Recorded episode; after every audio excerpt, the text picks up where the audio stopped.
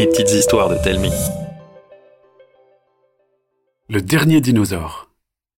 Dans leur jeunesse, les parents de Pauline et d'Axel décidèrent de tout quitter pour faire le tour du monde à la voile.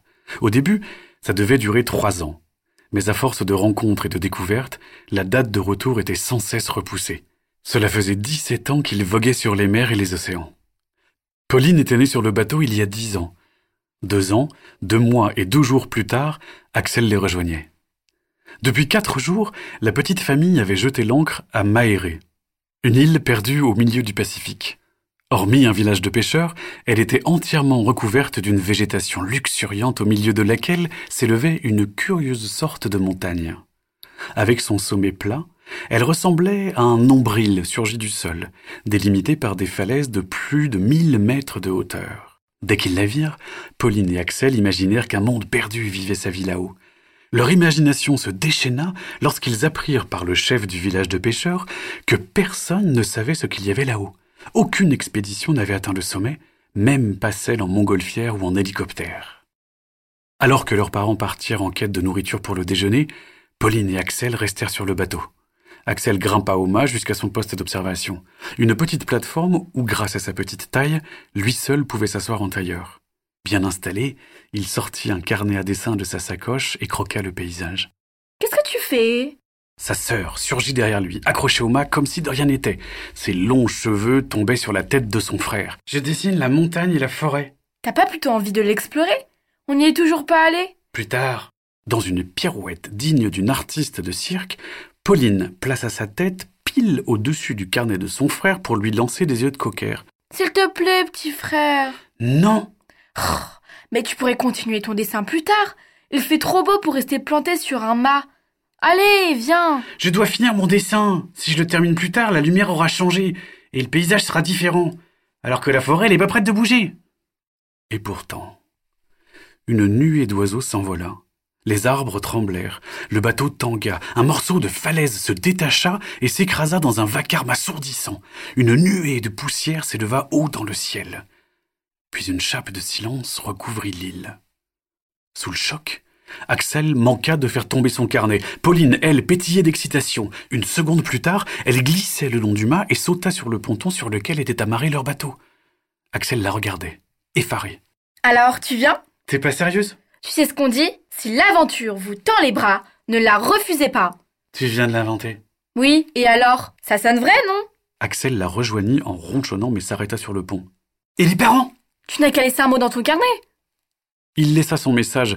On est parti se balader, on revient vite, bien en évidence accroché au mât. Puis ils fendirent la foule paniquée comme des fusées. Plus ils s'enfonçaient dans la forêt, plus le silence les entourait. Il n'y avait plus un cri ni un bourdonnement, juste le bruit de leurs pas. La végétation était dense, mais pas assez pour arrêter deux enfants aussi curieux et déterminés que Pauline et Axel. Bientôt, ils croisèrent des petits bouts de pierre, puis des rochers qui n'avaient rien à faire là. Enfin, ils débouchèrent sur un spectacle de désolation. Sur des centaines de mètres, des lambeaux d'arbres gisaient écrasés par de gigantesques blocs de roches. On ne devrait pas rester là. Ça pourrait recommencer. Regarde C'est quoi ça? Pauline s'approcha d'une grosse pierre ovale parfaitement lisse. Ses reflets, bleutés et violets, lui donnaient des airs de pierre précieuse. Pauline l'effleura. La pierre remua, puis se craquela. Deux petites pattes marron sortirent, suivies d'une tête, sertie d'une collerette et de trois petites cornes. L'animal s'extirpa de sa coquille et roula sur le dos. Il gigota les pattes en l'air, bâillant en émettant un petit bruit de trompette avant de tenter de se tenir debout. Après plusieurs tentatives, sous le regard médusé des enfants, il réussit à se relever et renifla l'air. Son museau frôla la main de Pauline qui eut un mouvement de recul. L'animal se rapprocha aussitôt et frotta sa tête contre la paume de la jeune fille. Il te prend pour sa maman Ça valait le coup de laisser ton dessin, non? Soudain, un petit caillou tomba, puis un autre. Attention Les enfants saisirent le petit tricératops et bondirent juste avant qu'une pluie de rochers ne s'abatte sur eux. Le souffle court, ils déposèrent le petit dinosaure à terre. Il faut qu'on retourne au bateau Et on fait quoi de lui? On ne va pas l'abandonner? Le petit herbivore s'assit et lança à Axel un regard à fondre le cœur. Mais c'est un dinosaure Et alors? On est sa seule famille Mais c'est ici qu'il doit vivre Pauline s'accroupit et regarda le petit dinosaure dans les yeux. Et toi, qu'est-ce que tu préfères? Rester ici ou nous suivre? Comme pour lui répondre, il émit un petit cri et se frotta contre elle. Axel abandonna. Et comment on va expliquer ça aux parents? Je sais pas, on trouvera bien un truc. C'est ça, genre, euh, papa, maman, on vous présente. Bah, comment il s'appelle d'ailleurs? Moi je trouve qu'il a une tête à s'appeler Igor. Le tricératops éternua. Maurice Il grogna. Fourchette C'est pas un prénom ça Le petit dinosaure tira la langue et remua la queue. Peut-être, mais il a l'air content. Oh, ça va, boude pas. Axel, les sourcils froncés, fit signe à sa sœur de se taire et d'écouter. Au loin, un groupe d'hommes s'approchait. Il ne leur en fallut pas plus pour déguerpir. La forêt n'avait plus rien de silencieux. Les chants des oiseaux et le bourdonnement des insectes avaient repris de plus belle. C'en était presque assourdissant. Soudain, Fourchette s'arrêta et grogna. Pauline et Axel se figèrent, inquiets. Une ombre glissait derrière un arbre. Un fauve couleur sable, plus gros qu'un tigre, mais sans aucune rayure, apparut à la lumière. Deux crocs, grands comme des sabres, sortaient de sa mâchoire. À pas feutrés, il se mit à décrire de lents cercles autour de ses proies. Les enfants se pelotonnèrent, trop terrifiés pour pleurer. Fourchette, lui, grattait le sol en fixant le prédateur. Le tigre s'arrêta devant le petit dinosaure et baissa la tête en grognant.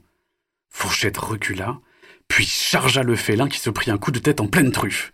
La bête vacilla. Le tricératops en profita pour foncer entre ses pattes et lui mordre la queue. Le fauve feula de douleur. La pauvre bête se débattit, mais le petit tricératops tenait bon. Le prédateur admit sa défaite et s'immobilisa en baissant la tête. Fourchette lâcha alors sa prise pour le laisser battre en retraite. Les enfants s'affalèrent par terre, soulagés, avant de se rendre compte qu'ils allaient devoir relever un sacré défi, expliquer aux parents qu'ils allaient avoir un dino de compagnie. Merci à Lucas et Nathan de nous avoir soufflé le thème de l'histoire. Vous aussi, vous avez une envie d'histoire? Faites comme eux. Demandez à vos parents de nous envoyer un message sur Facebook ou par mail. N'hésitez pas à nous laisser un commentaire sur iTunes, ça nous fera vraiment plaisir. Chaque jeudi, nous vous racontons une nouvelle histoire. Alors pour ne pas la rater, abonnez-vous au podcast. À la semaine prochaine